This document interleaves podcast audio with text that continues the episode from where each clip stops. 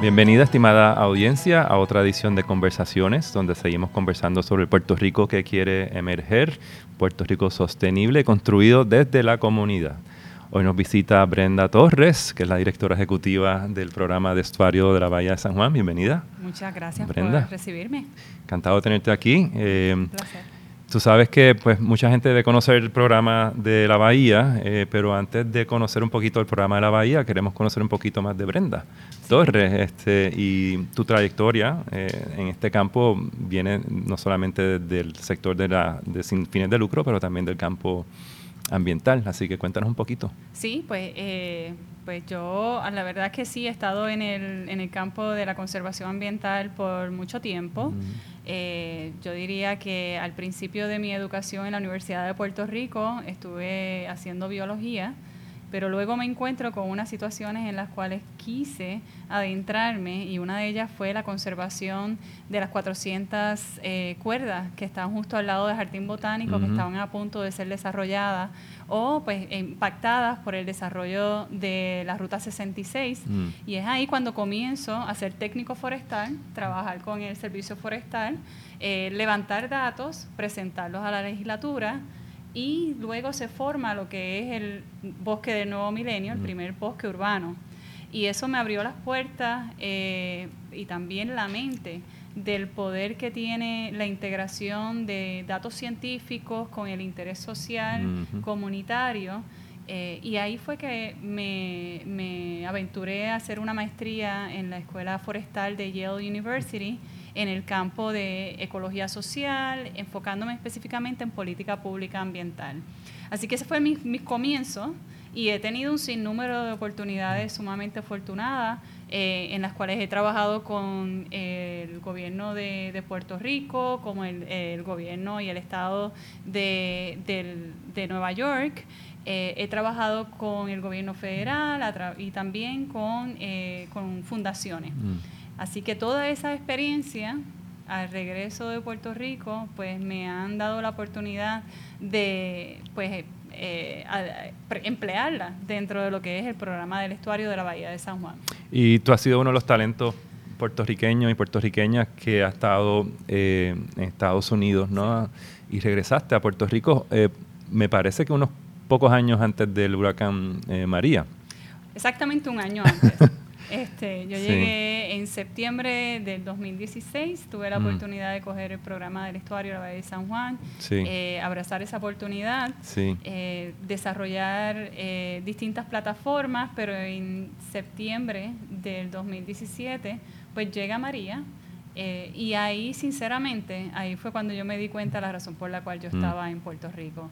Eh, yo había tenido experiencia manejando emergencias en el estado de Nueva York, el derrumbe de, edificios en donde habían impactado vidas de puertorriqueños, había tenido experiencia trabajando con la Cruz Roja, así que de momento todo llegó a mí y dije, ya entiendo por qué yo estoy en, el estuario, eh, una plataforma sumamente comprensiva, con la confianza del, del tercer sector, de líderes comunitarios, la confianza del Estado, de gobierno federal para entonces em, emprender lo que fue la campaña de alivio que, emprendimos, que se llama El Estuario Revive. Muy bien. Obviamente tú tienes un trasfondo de ecología social. El estuario es un ecosistema muy complejo, sabemos, este, que integra varios ecosistemas. Eh, y esta, esta visión que, que, tú tienes de integración ¿no? de, de comunidades con con científicos y, sector privado y, no, y, sin fines de lucro, no, ¿te preparó para un proyecto como, como este, como el, estuario? Sí, me preparó mucho. Eh, la plataforma del estuario, yo sigo diciendo la plataforma porque realmente envuelve muchos eh, factores, eh, muchos elementos que le permiten llevar a cabo proyectos bien, bien comprensivos. Es una que, que tiene su conferencia de manejo. Y en la conferencia de manejo existen lo que son eh, espacios para los jefes de agencia. Existe también espacio para el comité científico técnico, para el comité de ciudadanos, y todos ellos tienen algo que decir sobre el plan de trabajo que se lleva a cabo. Así que de, por sí la naturaleza es una que permite la integración.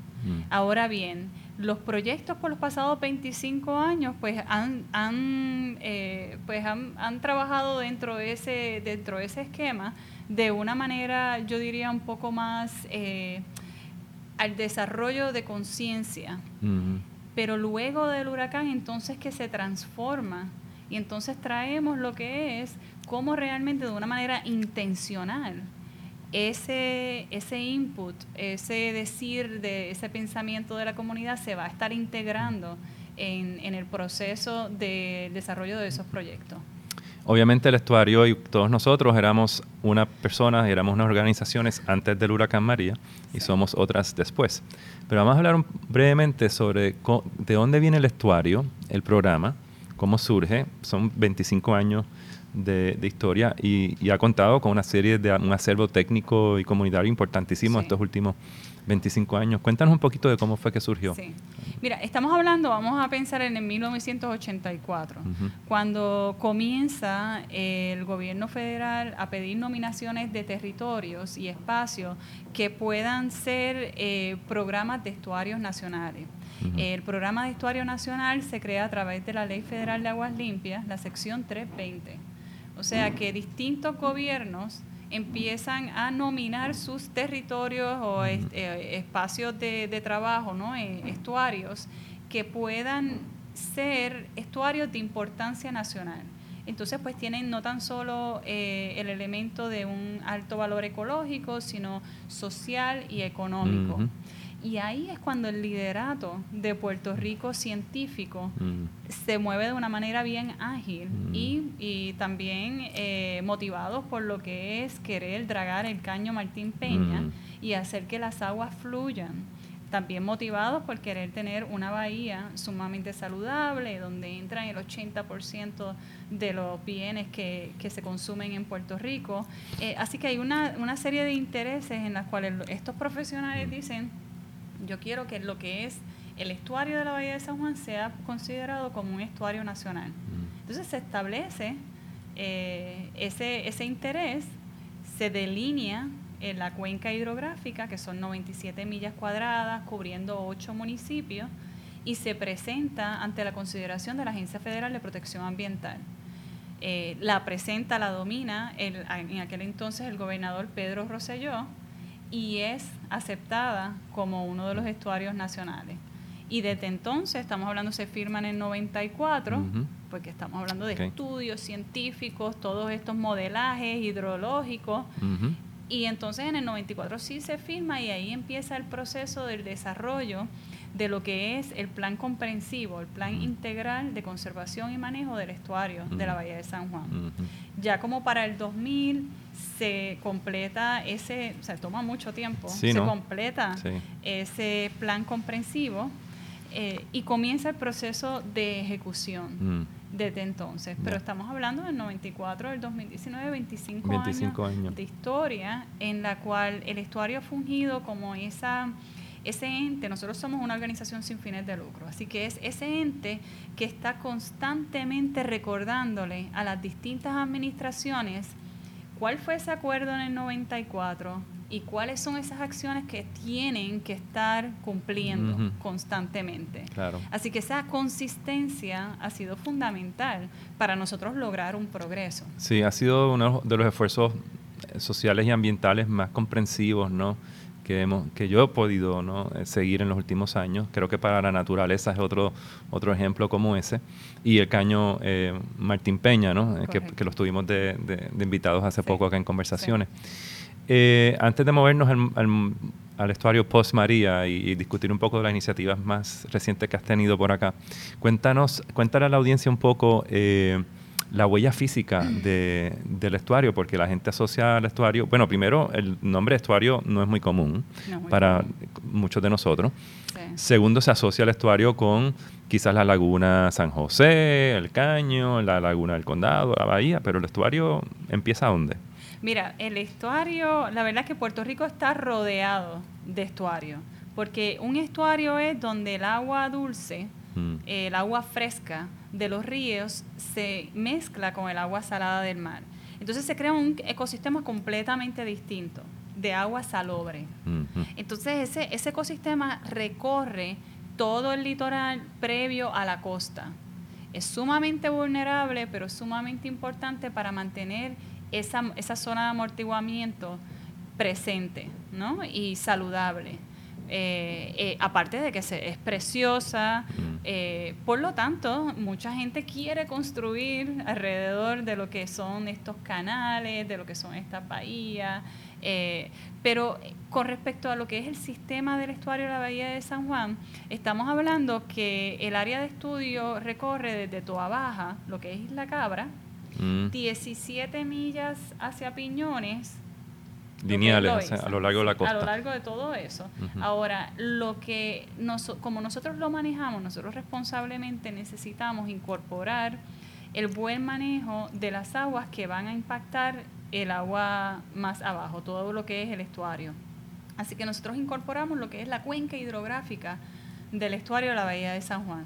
Y esa cuenca es el dolor de cabeza, porque es una cuenca sumamente urbana, estamos hablando de ocho municipios, jurisdicciones que no necesariamente tienen un interés político igual que el otro, un interés social, necesidades distintas.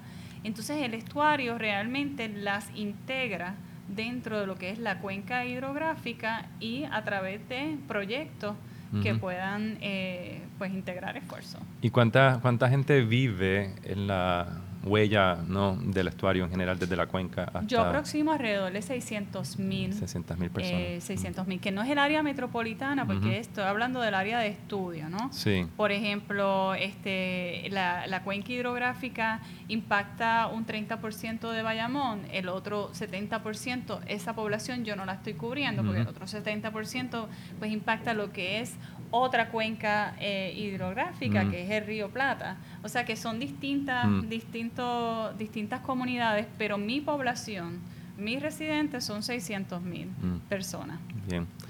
Entonces, eh, vamos a movernos a, después de María, después del huracán. Eh, em, cuéntanos de las iniciativas más, más interesantes e importantes que tú estás este, llevando a cabo para la sostenibilidad de, de del estuario, del programa del estuario y cómo eso puede ser una lección para aprender de las demás organizaciones sin fines de lucro. Sí, pues mira, luego del huracán nosotros tomamos lo que fue el plan de adaptación ante cambio climático que ya se había desarrollado en el 2013 por parte del estuario.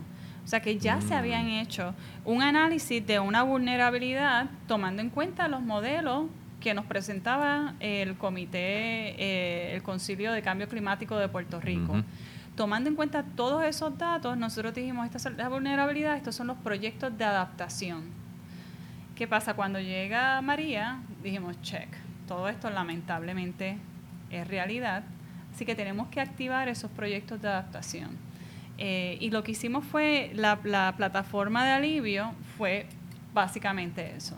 Eh, fue trabajar con lo que son eh, toda la infraestructura verde, trabajar con la infraestructura gris, que todos estaban teniendo unos desechos, ya sean vegetativos como domésticos, que estaban atrapando y haciendo mayor, eh, mayor este, probabilidades de inundaciones, los flash floodings que se estaban llevando, lo que estaban ocurriendo. y trabajamos también con la parte de reforestación inmediata, eh, así como análisis de calidad de agua, análisis del hábitat, o sea, cuánto impacto había ocurrido y cómo podemos rápidamente no tan solo apoyar a la comunidad, pero apoyar ese ecosistema que fue severamente impactado. Eh, tomando en cuenta esa huella de impacto, entonces nosotros nos dimos la tarea de desarrollar ciertos proyectos que nos permitieran a nosotros no pasar por lo mismo. Un ejemplo, eh, cuando ocurre la situación de María, nosotros nos vimos en la, en la, tuvimos la responsabilidad de trabajar con comunidades que necesitaban eh, tener contacto con otros municipios, pero que no existía un mecanismo, un protocolo para trabajar con eso.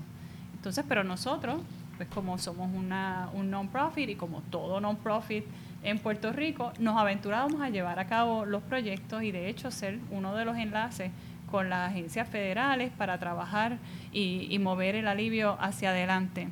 Pero eso me dio a mí una idea bien clara de que las entidades sin fines de lucro, especialmente el estuario, una entidad que eh, coordina el esfuerzo multidisciplinario, multijurisdiccional, de que teníamos que tener un plan de mitigación en pie. Nosotros tenemos que contar con un plan de mitigación que sea aprobado por la Agencia Federal, por FEMA, eh, de manejo, y eso fue lo que propusimos inmediatamente. Cuando tuvimos nuestra conversación con el Departamento de Recursos Naturales y Ambientales, eh, rápidamente pedimos fondos para eso. Vimos cómo nosotros realmente podemos, eh, podemos acceder a unos fondos que nos permitan entonces a desarrollar un plan multijurisdiccional, un plan regional, un plan que sea a nivel de cuenca hidrográfica. Gracias al, al, apoyo y al buen manejo de estos fondos por los pasados 25 años obtuvimos los fondos y ahora estamos desarrollando ese plan. Eh, es un plan, es el primer plan que se desarrolla en Puerto Rico de manejo eh, de mitigación ante desastres naturales. Eh, es un plan que requiere de la participación de los municipios.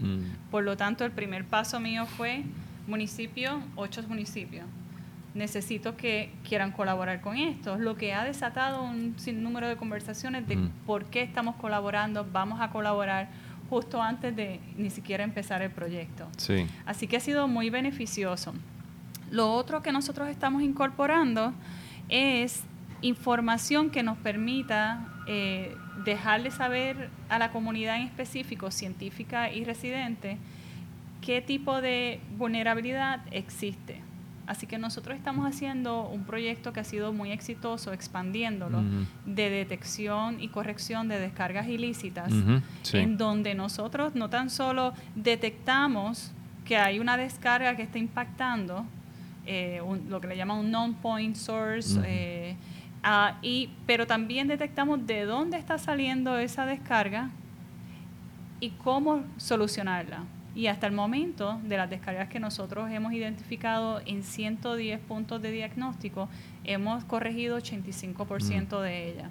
El otro 15% requiere de mejoras capitales, de inversión mayor, de cuestión que estamos trabajando con la Autoridad de Acueductos y Alcantarillado.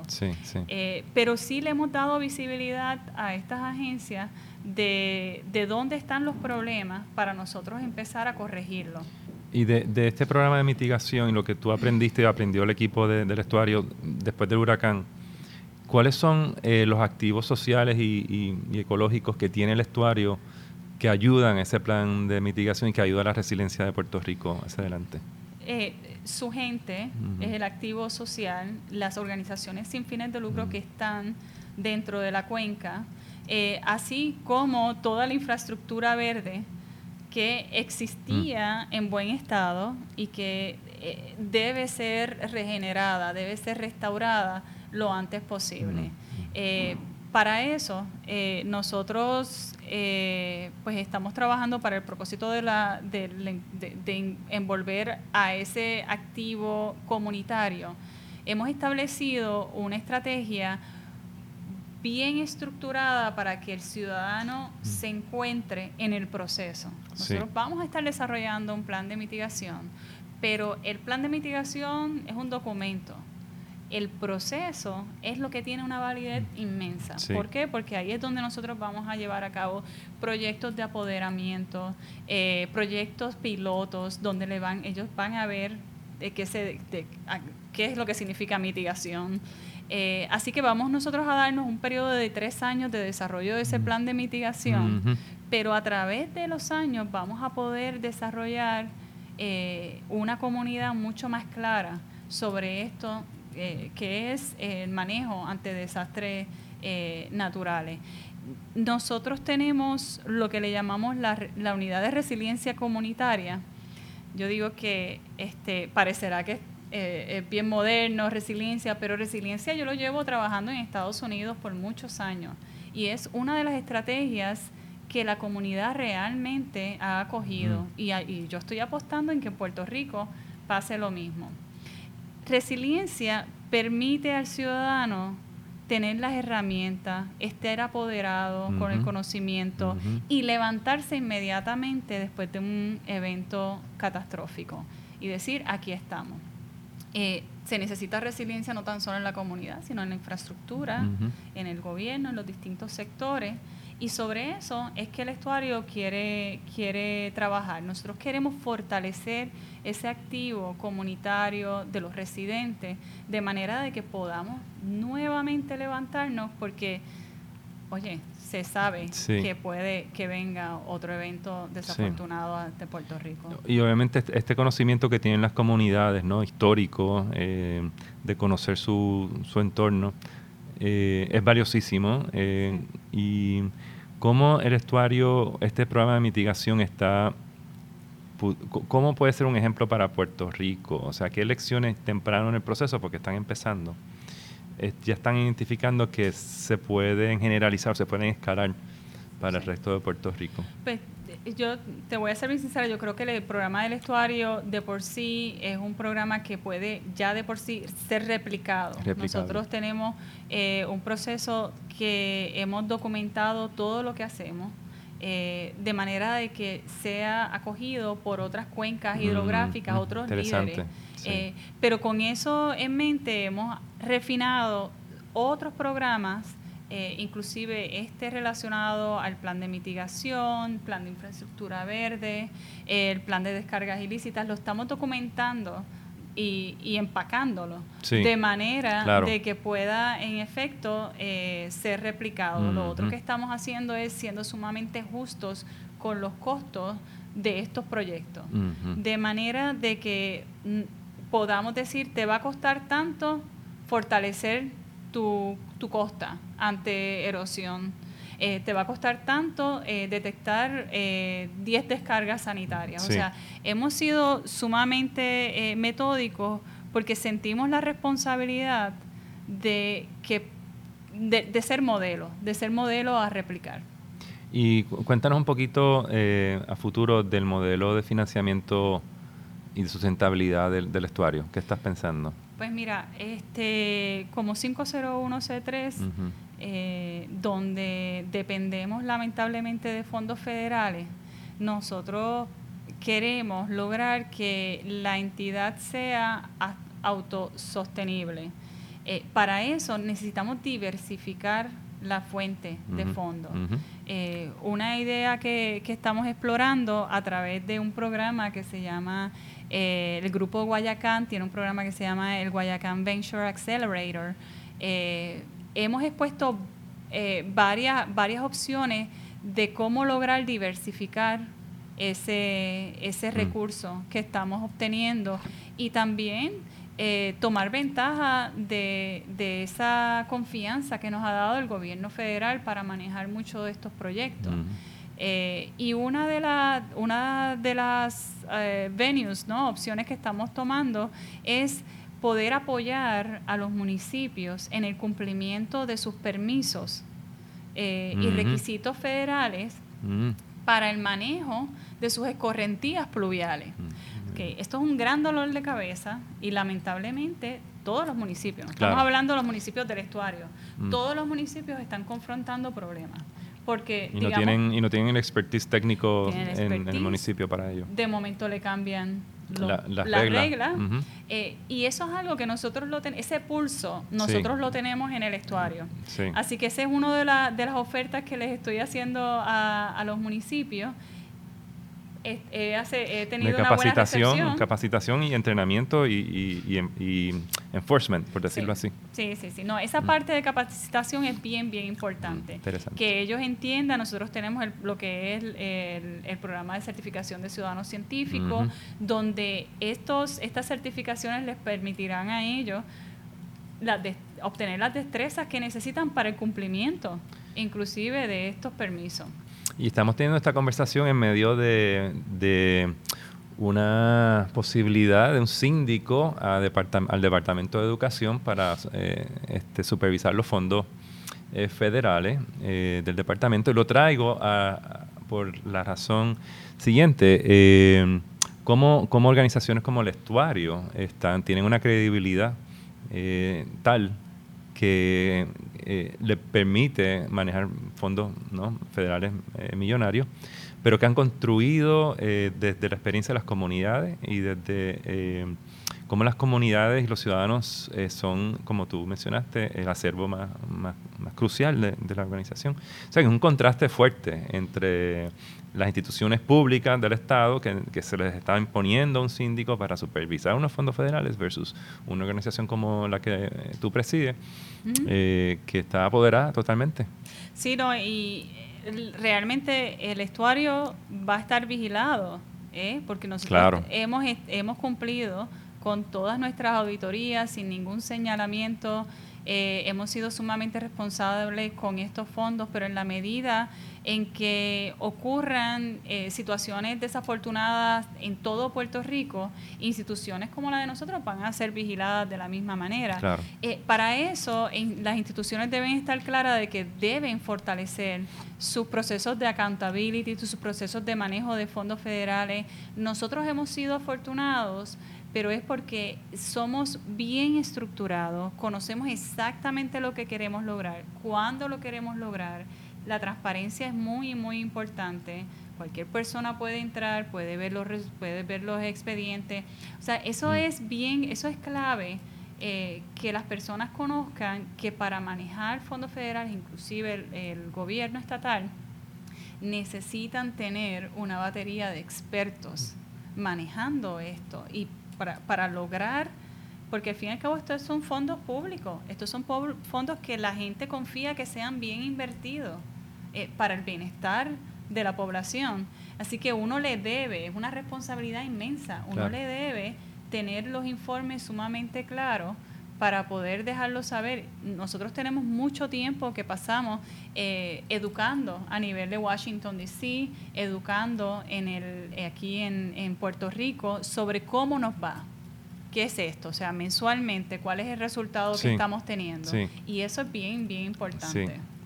Em, tú llevas en Puerto Rico desde el 2017, em, antes y después de María. Eh, ¿Qué tú has visto en tu experiencia que te da esperanza sobre eh, el Puerto Rico que, quiere emerger? Mira, eh, me, viene, me viene a la mente la agricultura, mm. me viene a la mente los jóvenes, me viene eh, muchas cosas, pero de verdad que tengo, estoy bien esperanzada.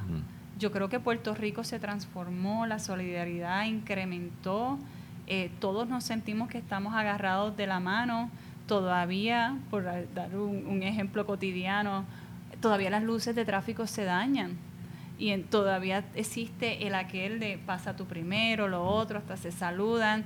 O sea que nosotros todavía estamos en, en una nube de solidaridad, pero a la misma vez eh, llevando a cabo unos proyectos de salud, de seguridad también, eh, alimentaria, unos proyectos que exigimos transparencia. Estamos en pie de lucha. Eh, y yo creo que eso estamos en el momento correcto y con la actitud correcta. Muy bien. Brenda Torres, muchas gracias por estar acá en Conversaciones. y adelante. por recibirme. Bueno, encantado. Gracias, estimada audiencia. Nos veremos en la próxima edición de Conversaciones.